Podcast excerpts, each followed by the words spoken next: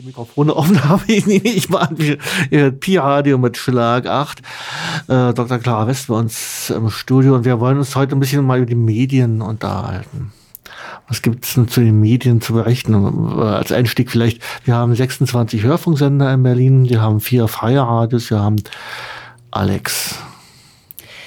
Ja, was gibt's zu den Medien zu sagen? Ja, ich habe mich ja in den letzten Tagen mal schlau gemacht, ja. Also ja. insbesondere natürlich über die freien Radiosender mhm. eine ganze Menge echt spannende Sachen gelesen, ja. Also das ist ja gar nicht so eine einfache Kiste, wie ich festgestellt habe. Also im Moment gibt es ja ähm, so ein Hilfskonstrukt, ja, also dass man halt, äh, dass äh, die freien Radiosender über 88.4 senden können, aber es gibt ja nach wie vor das hehre Ziel, dass es auch mal eine eigene Frequenz für freie Radiosender gibt. Mhm. Und dann arbeitet ja auch Pi-Radio zum Beispiel. Die wollen ja eine eigene Frequenz, eine hundertprozentige Vollfrequenz haben. Das zum Beispiel. Wie sieht denn das aus? Was muss denn da passieren? Also da muss mehreres passieren. Mhm. Das ist nicht mit einer Sache getan. Also auf jeden Fall muss vor allen Dingen der Medienstaatsvertrag Berlin-Brandenburg geändert werden.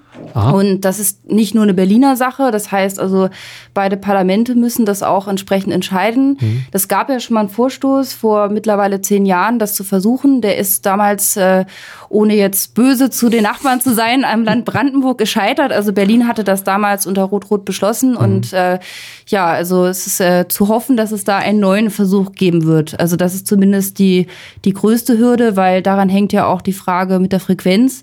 Anderer Punkt ist die Finanzierung, mhm. wobei ich so den Eindruck habe, dass das zwar auch ein, eine Hürde ist, die man zu nehmen hat, aber dass die anderen Hürden, also sprich Brandenburg und die Frequenz, die höheren Hürden zu sein scheinen.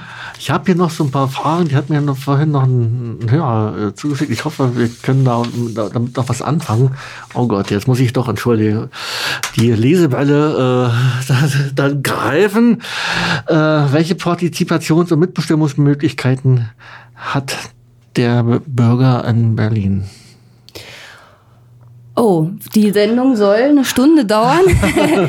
das wird jetzt schwierig. Ich versuche es mal zusammenzufassen. Mhm. Ich meine natürlich die, also grundlegendste Beteiligungsmöglichkeit sind natürlich in unserem System die Wahlen. Sprich, in Berlin sind es alle fünf Jahre. Mhm dass man dort eben sowohl das Abgeordnetenhaus als auch die Bezirksverordnetenversammlung, also in den Bezirken wählt, ja. Darüber hinaus gibt es natürlich eine ganze Menge Möglichkeiten.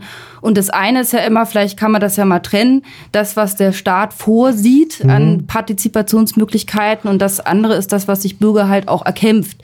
So, ja. also es wäre ja auch wäre sogar schrecklich, wenn jetzt irgendwie alles total durchgeplant wäre und also ich sag mal, der Staat also irgendwie organisieren würde, wie Menschen sich am politischen Leben beteiligen, ja.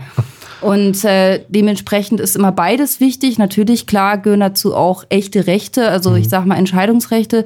Berlin hat ja auch die Möglichkeit zum Beispiel, dass es Volksbegehren gibt, gab ja auch welche, auch mhm. erfolgreich, ja. Und andere Dinge, zum Beispiel in Lichtenberg gibt es ja den sogenannten Bezirk Lichtenberg, den sogenannten ähm, Bürgerhaushalt. Das heißt, dass dort die Leute zumindest über einen gewissen Teil, also der, der frei mhm. zu entscheiden ist, des Bezirkshaushaltes direkt mitreden können. Ach so.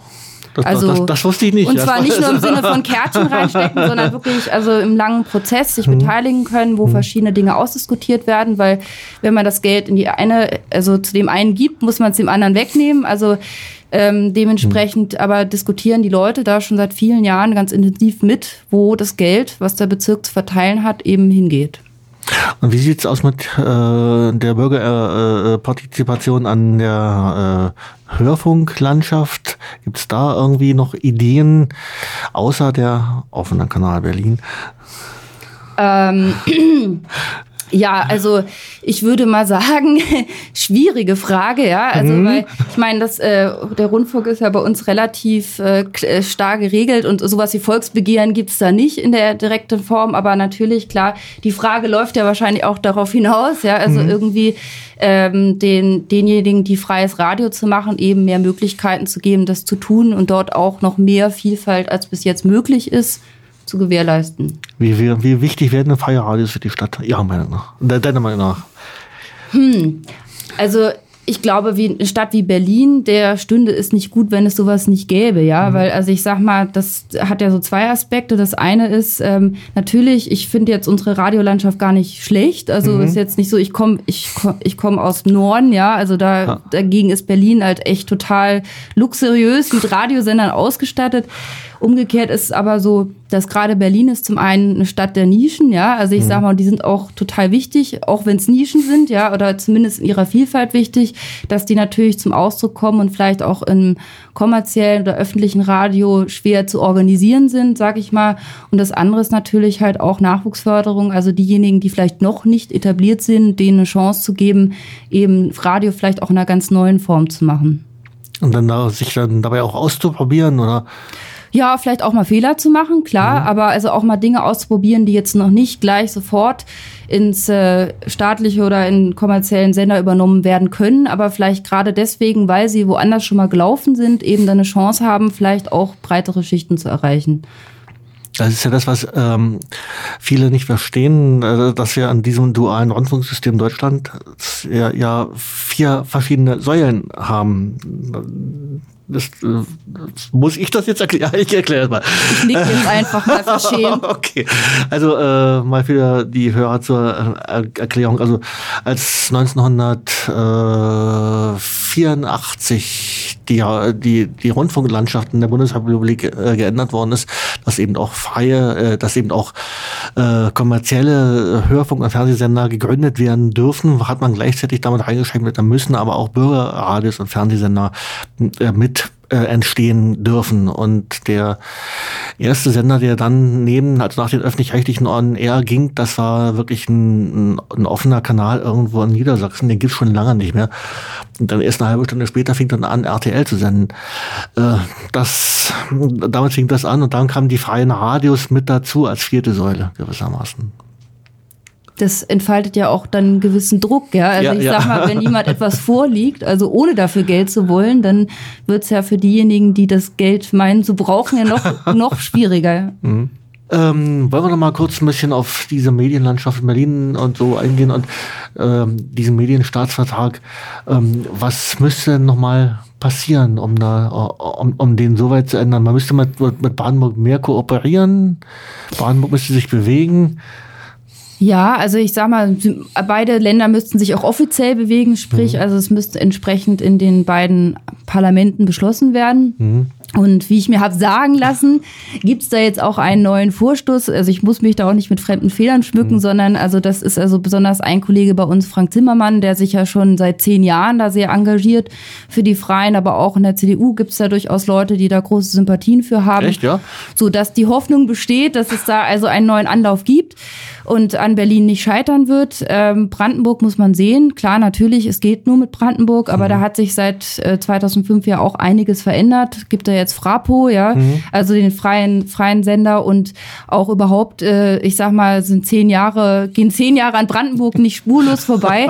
Von daher habe ich die große Hoffnung, dass es die Chance ist, das tatsächlich dieses Mal hinzubekommen der große quasi Allesbestimmer, um es mal so dämlich auszudrücken, ist ja äh, hier die MAP, die Medienanstalt Berlin-Brandenburg. Klar, aber die kann auch, also die sagen natürlich oder äh, nach dem Motto, ihr seid der Gesetzgeber, jetzt macht mal und also ihr müsst dann irgendwie entsprechend und also es muss entsprechend geregelt sein im Medienstaatsvertrag, dass das eben Aufgabe ist für uns. Nur dann können wir und wollen wir was tun mhm. und dementsprechend liegt natürlich der Ball erstmal bei uns als Politik. Welche Aufgabe hat denn, hat denn dann die MAP insgesamt? Außerdem, äh, außer Senderfrequenzen verteilen und okay. Ähm, du musst dich dazu zur Erläuterung sagen, du bist ja im Haushaltsausschuss, zu dem wir noch kommen werden, äh, bist du sicherlich fitter wesentlich fitter noch. Also wenn ich jetzt was dazu erzählen würde, hm. wird sich das jetzt wie ein Wikipedia-Eintrag anhören. Von daher, ja, na klar, also ich meine, die Map ist ja jetzt nicht irgendwie völlig unwichtig oder so. Mhm. Natürlich braucht es sowas wie die, wie die Map. Aber das heißt natürlich nicht, dass, also es ist natürlich auch ein öffentliches Organ letztlich und dementsprechend ist es nichts, was irgendwo herumwabert und sondern ja genau über allem schwebt, so natürlich sowohl von politischen Beschlüssen und politischen, also von Gesetzen abhängig ist, ja, und die Gesetze, kann ich jetzt sagen, die machen ja wir. ja, und natürlich ist auch eine Frage der Geldverteilung, ist ja klar. Also ich sag mal, die MAP verteilt, verteilt äh, Geld, ja, und dementsprechend geht's ja immer auch darum, ähm, es geht hin, also hatte ich ja vorhin schon erwähnt, es ist ja immer so, wenn man es irgendwo hingibt, muss man es woanders wegnehmen. Äh, woher hat denn die MAP, die MAP das Geld? Na, ich glaube, oh, oh, hups, peinlich, wesentlich aus den Rundfunkgebühren. Aus den Rundfunkgebühren, ja, ja hm, glaube ich auch.